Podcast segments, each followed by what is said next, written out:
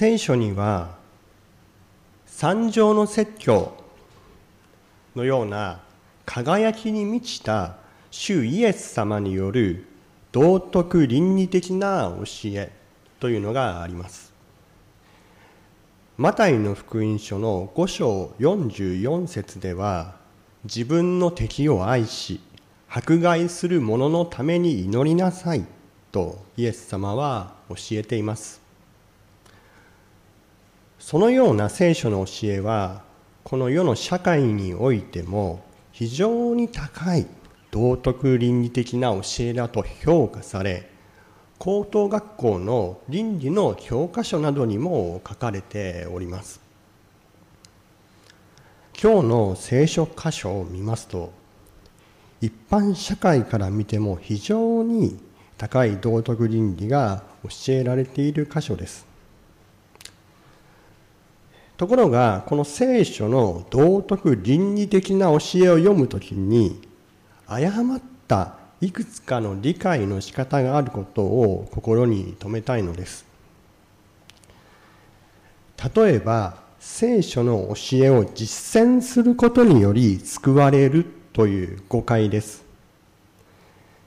一方では神に許されているから聖書の教えは従っても従わなくても良いとみなし聖書の教えをお題目のようにしてしまうことがあります。もしくはいつかは達成できるかもしれない努力目標とか自分には無理だと思って理想論にしてしまうこともあり得るわけです。ただ特別なクリスチャンだけが実践することができその人たちだけが実践すれば良い教えだと思ってしまうことがあるのです。しかしクリスチャンとはまた教会とは聖書の教えに従う者たちなのです。そればかりか神様は聖書の教えに従うことができるものにしてくださったのです。ペテロの手紙の第1の2章9節から10節というところには、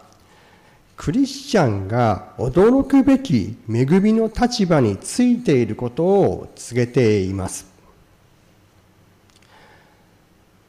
しかし、あなた方は選ばれた種族、王である祭司、聖なる国民、神のものとされた民です。それはあなた方を闇の中からご自分の驚くべき光の中に召してくださった方の栄誉をあなた方が告げ知らせるためです。あなた方は以前は神の民ではなかったのに、今は神の民であり、憐れみを受けたことがなかったのに、今は憐れみを受けています。とあります。この箇所は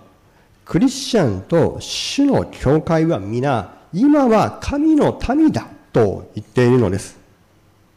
神の民とは、神様の大きな憐れみのゆえに、キリストの十字架と復活の御業のゆえに、闇の中からご自分の驚くべき光の中に召し出された民です。イエス様を信じた結果、すでに私たちのうちに聖霊様が住んでくださって、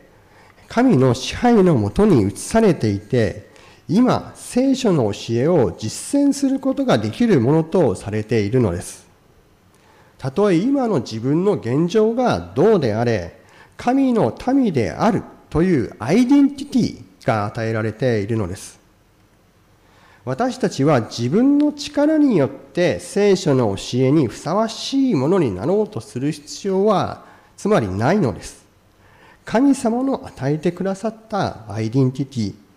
すなわち神様の恵みの視点から自分の姿を見つめる必要があるのです。そのことを踏まえて今日の御言葉を読んでいきたいと思うのです。今日の御言葉の冒頭8節には最後に言いますというふうにあって始まります。これはこの手紙の中で最後に言いたいということではないのです。この後のペテロの手紙第一の続きを見てみますと、まだまだいくつもの内容があります。この8節の最後にというのは、手紙の終わりを示す最後ではなくて、ペテロがこれまで語ってきた内容の終わりにまとめを語りたいということなのです。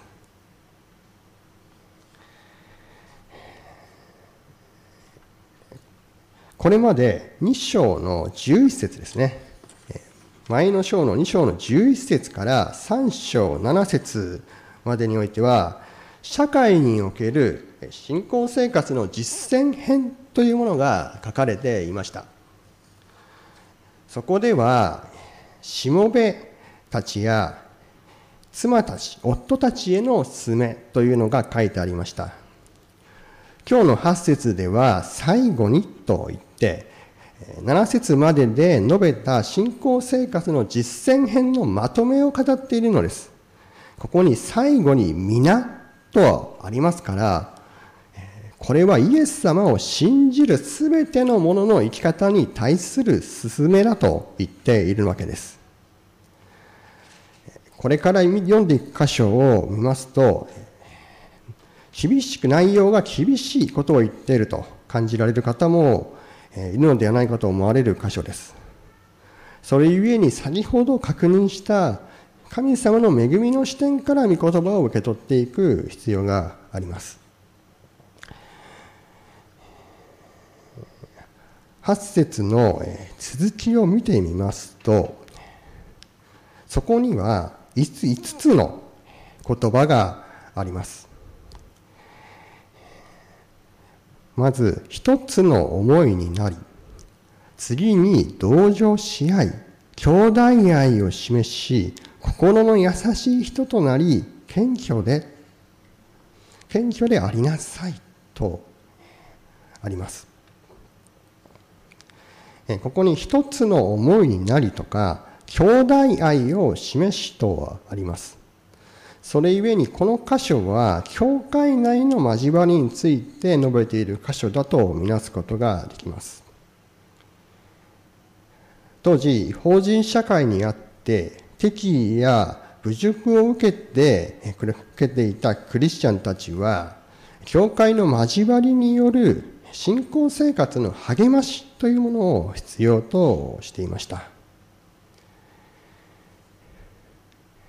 私たちもこの世では希留者である神の民です。互いに信仰の励ましを必要としています。それゆえこの8節は先ほどの5つの言葉を用いて世にあって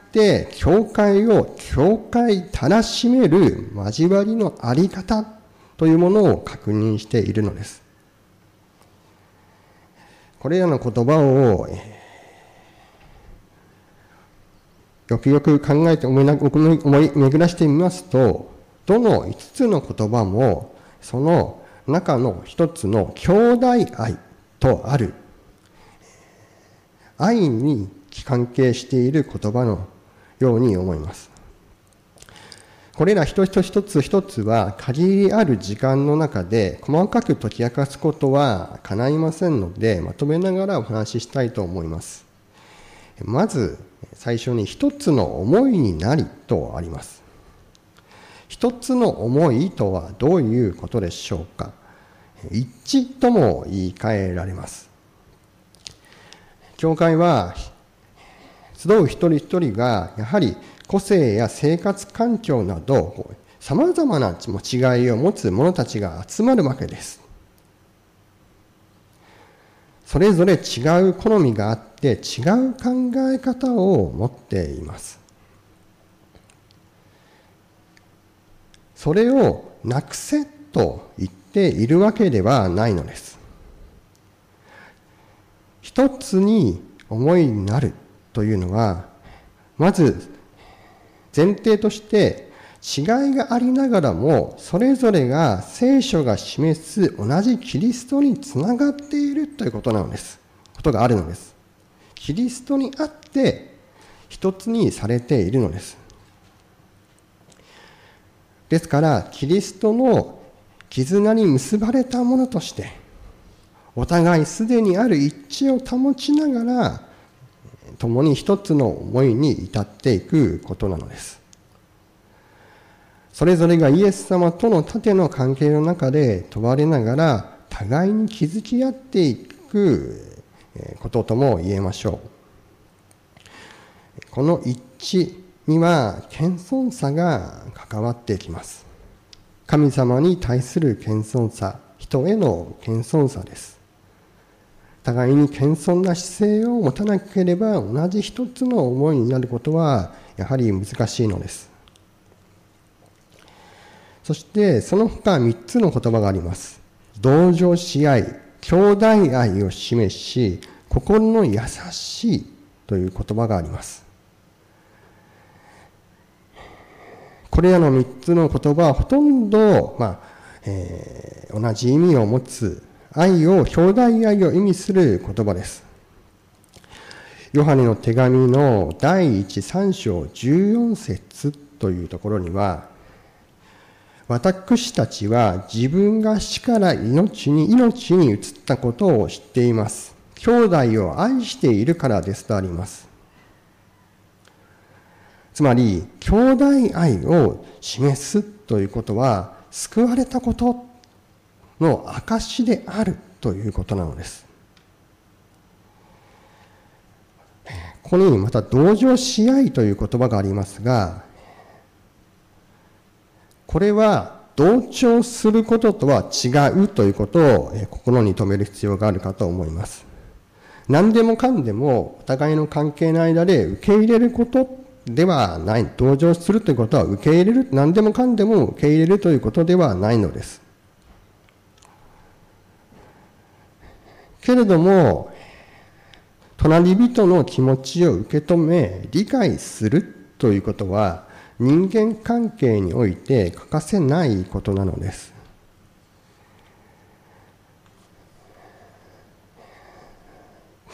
最後に、心の優しいというのは、新海訳聖書の第3版では、憐れみ深いとも訳せる言葉であり、相手の苦しみを思いやることです。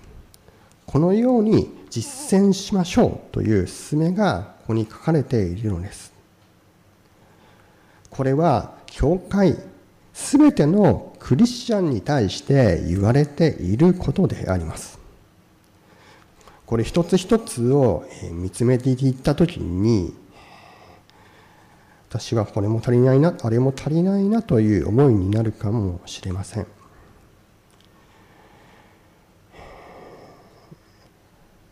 しかし、そもそも生まれつきの私たちの力では、やる、できるっていうことではないのです。そもそも本来何を生まれたままの状態ではあり得ることができない。そんな姿なんです。ただ、クリスチャンのうちに住まわれる御霊の働きによって私たちの心が変えられる時にできることです。この事柄と向き合う時にとても難しい事柄のように思います。けれども、本当に御霊によって謙遜な思いにされて実践していくものとされたいのです。次に9節を見ていきたいと思います。これは教会内での実践とともに教会の外の関係における実践でもあります。悪に対して悪を返さず、侮辱に対して侮辱を返さず、逆に祝福しなさい。あなた方は祝福を受け継ぐために召されたのですとあります。この言葉がまず語られた当時のローマ社会において恥ということが大きな問題でありました。自分に対する侮辱的な言葉がかけられた時には相手に侮辱それを侮辱で返すことは自分のメンツを守る手段として正しいこととしてみなされていたのです。現代においても、えー、少し前に「半沢直樹」というドラマがありました。そこで倍返し倍返しという言葉が流行したことがあります。もし誰かに何か不当なことをやられたらならばそのままにはさせておきたくないって思うのが人間の常ではないかと思うのです。誰かに何か嫌なこと理不尽なことをされたことに関してはやはりとするようなお気持ちが心の中に湧いてくる。やり返してやりたいという思いが心の中に湧き起こることはあり得ることではないかと思うのです。しばしばあることではないかと思うんです。もちろん出来事の程度の差は人それぞれによって様々ですけれどもやられたらやり返しなんかやり返したいな。また別の言葉にもいいかもしれませんかもしれませんけどそんな思いが湧き起こる。そしてしてしまうこともあり得ることです。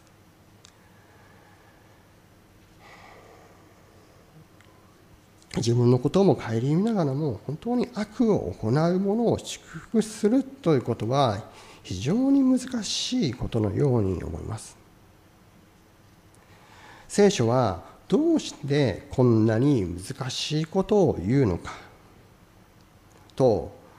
思う方がいるかと思います。自分にはこういうことは理解できないし到底我慢することは自分はできないとお思いになる方もいらっしゃるかと思います。またそれも至極当然であるかのように思います。なぜ聖書は祝福しなさいと言っているのでしょうか。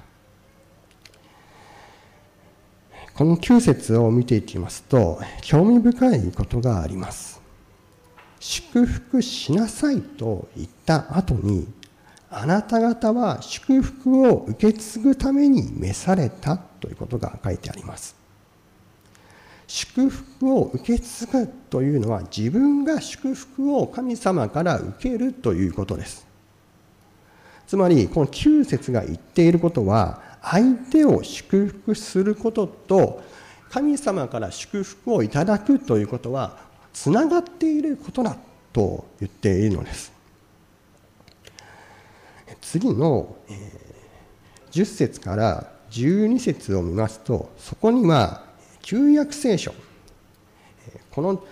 当ペテロの手紙が書いた当時よりも昔に書かれた詩編34編という箇所が引用されています。なぜ突然ここで詩編34編が引用されているのでしょうか。それはペテロは先ほど語った祝福しなさいということとあなた方が祝福を受け継ぐために召されたのです。ということを自分がそう言っていることの根拠としてこれ引用しているからなのです。祝福をすることは祝福を受けることであるとの根拠がこの詩編34編の引用にあるのです。10節から12節を読みしたいと思います。命を愛し、幸せな日々を見ようと願う者は、下に悪行を言わせずに、言わせず、唇に欺きを語らせるな。悪を離れて善を行い、平和を求めそれを終え主の目は正しい人たちの上にあり主の耳は彼らの叫びに傾けられる。しかし主の顔は悪をなす者どもに敵対するとあります。この詩編34編今お読みしました10節から12節のえ、元引用元である詩篇34編を書いたのは書いた人はダビデという人です。このダビデという人は旧約の有名な信仰者でした。ダビデはサル王のサウル王という王のもとで仕えていました。そのサウル王のもとで経験した困難な出来事ををもとにこの詩篇34編をも記したのです。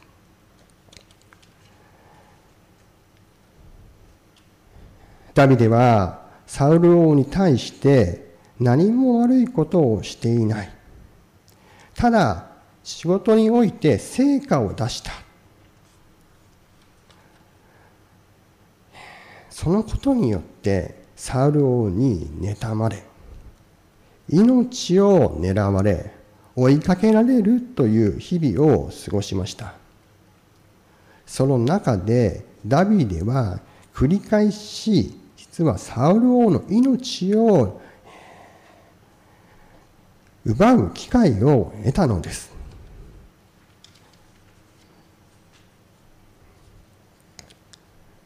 しかしダビデはそのサウル王に対して何も危害を加えることはしなかったのです。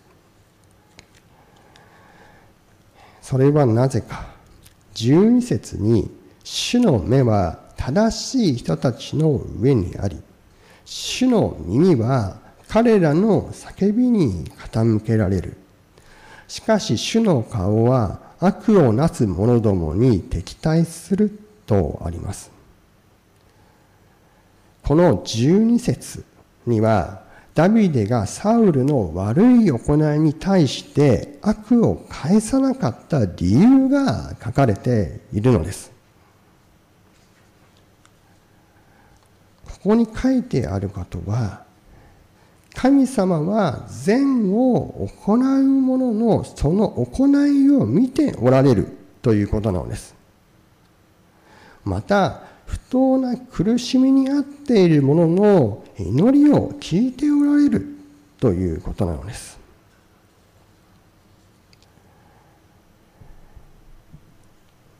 ここに祝福をすることは、祝福を味わうことだということの根拠があるのです。クリスチャンは誰もが祝福を神様からいただいています。しかし、ここで言っていることは、祝福をすることは、そのいただいた祝福を味わうことだということなんです。詩編34編の19節には、正しい人には苦しみが多い。しかし、主はそのすべてから救い出してくださるともあります。しかし、その一方で悪を行う者には、主は敵対されるのです。もしダビデがサウルの悪に対して悪で返してしまったならば、ダビデも同じ悪を行ったことになってしまいます。神様から見れば、その同じ悪を行ったことに、罪を犯したことになるのです。相手の憎しみに対して、憎しみで返してしまったのであれば、それはどちらも罪です。しかしこれはいつどこででも起こりうることではないかと思うのです。私たちもこの世の社会を見たときに、罪の応酬というものがいかに悲惨な結果を招くとかかということを目の当たりにしたことがあるかと思います。それゆえにこうあるのです。愛する者たち、自分で復讐してはいけません。神の怒りに委ねなさい。ローマ人への手紙の12章の19節という箇所です。私たちが主からの霊的な祝福を味わうためにも復讐するということは避けるべき事柄なのです今日の最後に、メッセージの最後に私たちはイエス様のことを覚えたいと思います。イエス様は自分に対して呪い者、侮辱する者たちの祝福を覚えて祈りました。父よ、彼らをお許しください。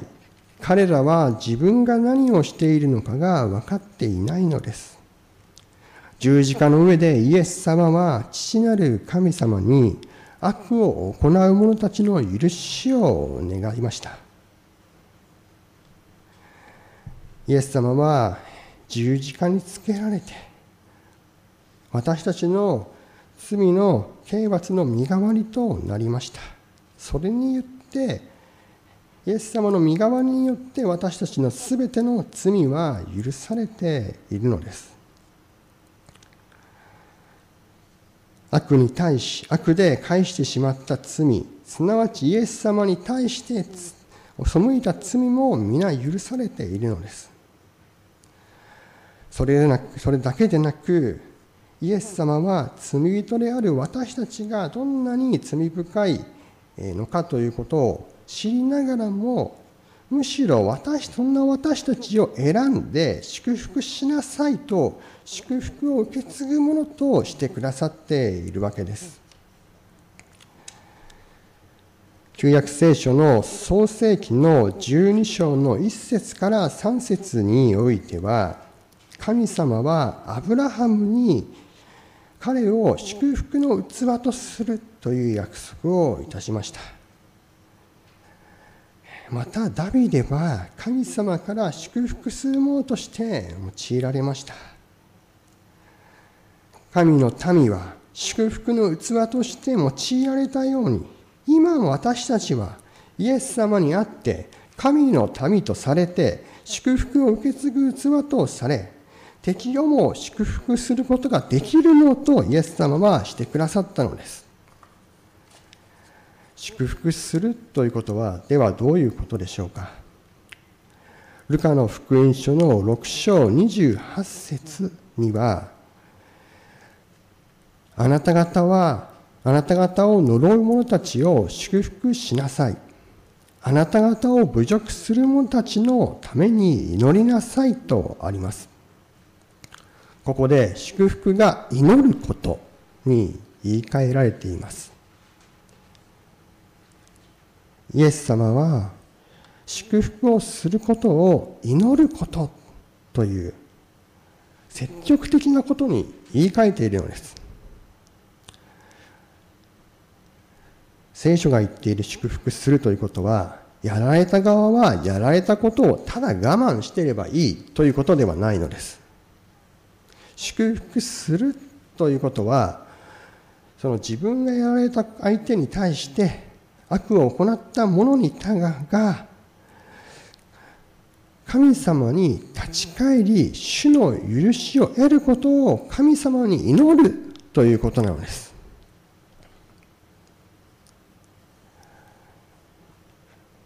復讐をせずやり返すことをせず主にその判断を委ねるということです。祝福とはイエス様が十字架上で祈られたようにその相手が神様のもとに立ち返って許され神様から良いものを受けるようにと祈ることなのです。私たちは罪人である自覚とともにキリストにあって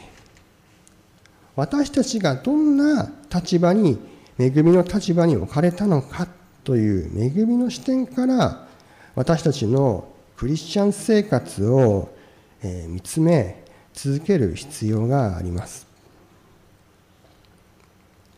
クリスチャンというのはまた教会というのは神様によって祝福をするために召された者たちです。罪人でありながらもイエス様にあがなわれて主の祝福を相手に祈ることができるものとされているのです。私たちは主の祝福を味わうために、ぜひ、日々の神様との交わりの中で、祈りの中で、自分が、神たちが神様にあって、本当に祝福をすることができるものとされているということを確認して、実践する、祝福を実践するものとされたいのです。またもし誰か人との人との関係の中で今悩みの中にいらっしゃるのであればそのことを主にぜひ祈っていただければと思います。またそのために教会において主にある交わりの中で祝福に生きることを励まし合うものともされたいと思います。お祈りいたします。天の地なる神様、皆をあがめます。今日はあなたの御言葉から特に祝福をする、祝福のために召されているということを学びました。神様、当に自分自身を振り返るときに、当にあなたにそれはふさわしくない歩みをし、ふさわしくない思いを抱き行動をしてきたことも思い起こします。しかしそうであったとしても主の十字架の自死世によって一切の罪が許されそればかりか私たちの代わりに主が父なる神に従ってくださったことにより御業により私たちは祝福を受け継ぐものとされています。神様、どうか私たちが今置かれているその立場をますます理解することができますようにどうか私たちのうちにある思いを主がご覧になり私たちの傷んでいるところや傷ついているところさまざまな思いを取り扱いまた主が私たち一人一人をあなたのもとへと引き寄せてくださいますように。そしてどうかあなたの御心を行うものとさせてください。主イエス様の皆によってお祈りします。アーメン。